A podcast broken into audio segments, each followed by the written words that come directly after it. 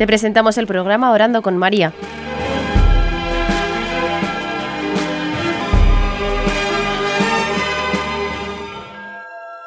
¿Te puedes presentar?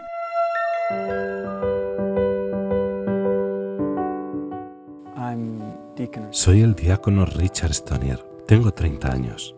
Ahora estoy terminando mis estudios en el seminario aquí en Roma, pero pronto volveré a Johannesburgo en el sur de África, a mi diócesis, donde espero ser ordenado sacerdote al final de este año.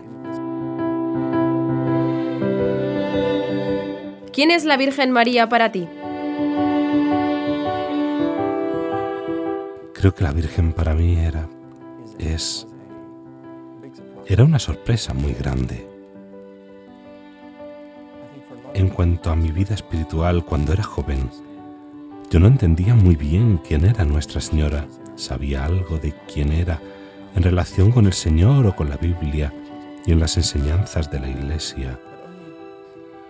Pero fue solo después de hacer una consagración a la Virgen cuando empecé a tener una amistad verdadera con ella, cuando de veras la sentía cercana como una madre, una madre orante, tan cercana como lo cuentan en los libros, como cuando los santos hablan de ella.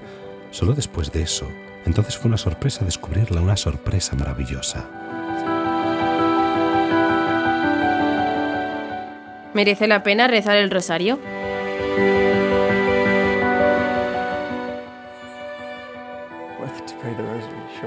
¿Que vale la pena rezar el rosario?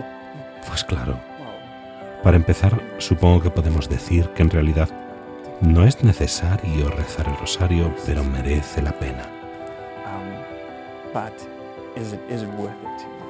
No es necesario en el sentido de que es una devoción privada que ha sido dada a la Iglesia y ha sido una costumbre en la Iglesia durante muchos siglos, pero es una devoción privada.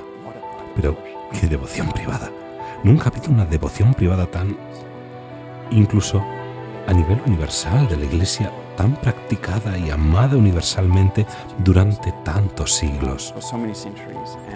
Muchos hábitos religiosos lo llevan para significar la oración y la santidad de la Iglesia. Es tan amado y promocionado por tantos santos. Y si miras las enseñanzas de la Iglesia, hay tantas cartas papales y recomendaciones, incluso encíclicas, y cosas así donde la Iglesia dice que merece la pena rezarlo. ¿Es el rosario una oración para la sociedad de hoy? Quizás más ahora que nunca. Te diré por qué pienso así. El rosario es obviamente una meditación, una introducción a la contemplación de la vida de Jesús, y en ese sentido nos ofrece algo de silencio en medio de tanto ruido, de tantas distracciones, superficialidad y cosas así, como hay hoy en día el rosario es ciertamente un antídoto contra eso, porque nos invita a ir más allá de lo superficial, nos lleva a la contemplación. ¿Has recibido una gracia especial a través del rezo del rosario? Claro, estoy seguro que he recibido muchas gracias a través del rosario solo las conoceré cuando vaya al cielo, porque con frecuencia lo ofrezco por ciertas intenciones y ciertas personas. A veces ofrezco cada misterio o cada Ave María por una persona o una intención distinta y sé que la Virgen las escucha y puede hacer mucho con esas oraciones. Sin duda he recibido un montón de gracias desconocidas, muchas que no son obvias. Quizá puedo recordar una. Bueno, en cierto sentido, el discernimiento de mi vocación tiene mucho que ver con la Virgen, especialmente después de consagrarme a la Virgen. La vocación me parecía una posible opción y creo que fue una jugada de la Virgen para que yo considerase la llamada a la vocación sacerdotal y como decía, el rezo del rosario era una parte muy importante de la consagración a la Virgen.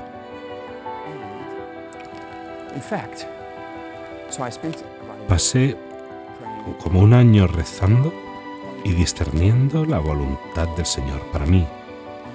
Si me estaba llamando al sacerdocio o no. Y me acuerdo que fue después. Estaba caminando y rezando el rosario. No estaba muy concentrado, de hecho, en ese momento estaba bastante enfadado, porque sentía que el Señor me estaba pidiendo que dejara ciertas cosas, ciertas amistades que yo creía que eran buenas y laudables.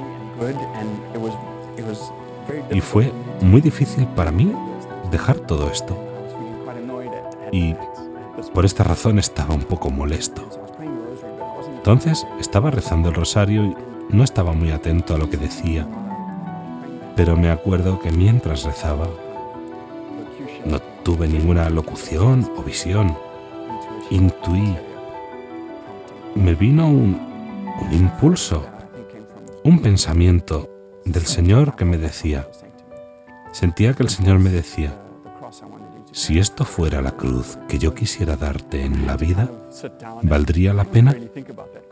Y tuve que sentarme y pensarlo, porque estaba ya sintiendo, el Señor me dejaba sentir parte de la cruz en ese momento.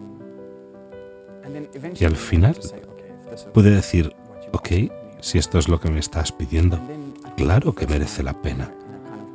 Y por primera vez, de una manera muy clara, sentí otra vez ese impulso interior que el Señor me estaba llamando a ser sacerdote, a ser sacerdote de María. Entonces creo sin duda que todo esto tenía que ver con Nuestra Señora y en particular con el rezo del rosario. ¿Qué virtudes crecen con esta oración?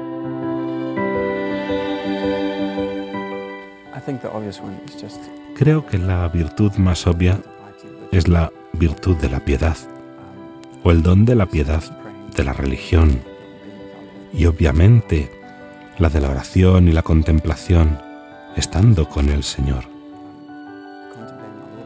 Como dice Juan Pablo II, decía, contemplar al Señor en la escuela de la Virgen nos ayuda de verdad, me ayuda a profundizar en el conocimiento del Señor, a esa piedad.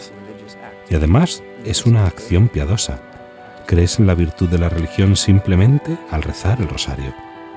Y sin duda, la virtud de la castidad está siempre relacionado con la Virgen. Obviamente quiere esa virtud muchísimo y ayuda a las personas a crecer en ella. Y claro, a través del rosario, contemplando a Jesús a través de sus ojos, es una ventaja grande para la persona que quiere crecer en esa virtud. ¿Tienes algún misterio favorito?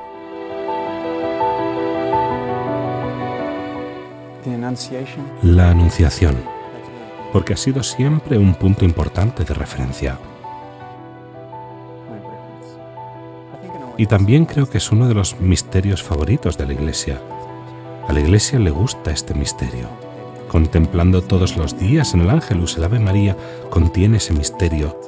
Y a lo mejor esa razón por la cual el fiat de la Virgen está presente en el misterio y ha cambiado todo.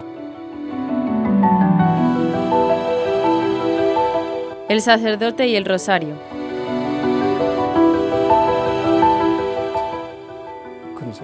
El sacerdote no puede sobrevivir sin la Virgen. Claro, esto se da por hecho. Para estar unido a Cristo, tiene que ser uno hijo de la Virgen en sus sufrimientos, en su sacerdocio y su ministerio. Y simplemente mirando a lo que la Iglesia aconseja a los sacerdotes en cuanto a las cosas básicas de la vida espiritual, está obviamente la celebración de la Santa Misa y la liturgia de las horas y la oración mental, y siempre está también el rezo del rosario. Y como he dicho, es uno de los misterios de la Iglesia, esta oración que ha sido tan poderosa en la Iglesia. Como devoción privada, se ha dado a conocer y promovido tanto que tiene que ser algo específicamente dado, obviamente, por el Señor a la Iglesia. Y creo que para un sacerdote, especialmente para los sacerdotes diocesanos, que tienen mucho que hacer corriendo de aquí para allá, que están en el mundo y están expuestos a muchas distracciones, a tanto ruido, y que están en peligro de perder la meta de su ministerio, en peligro de estar pues, en un nivel superficial de las cosas, en su predicación y en sus oraciones. Yo mismo como seminarista puedo experimentar eso por la cantidad de cosas que hay que hacer. Puedo dejarme llevar por muchas distracciones, estar ocupado con muchas cosas. Y la solución que nos da la Iglesia es rezar y la Virgen nos ha dado esta magnífica oración que cumple eso. Como dije antes, simplemente nos hace poner el freno de mano, parar, contemplar la vida de nuestro Señor. Nos empuja a rezar despacio incluso saca a la superficie nuestras propias distracciones, pero después resulta ser el antídoto de esas distracciones.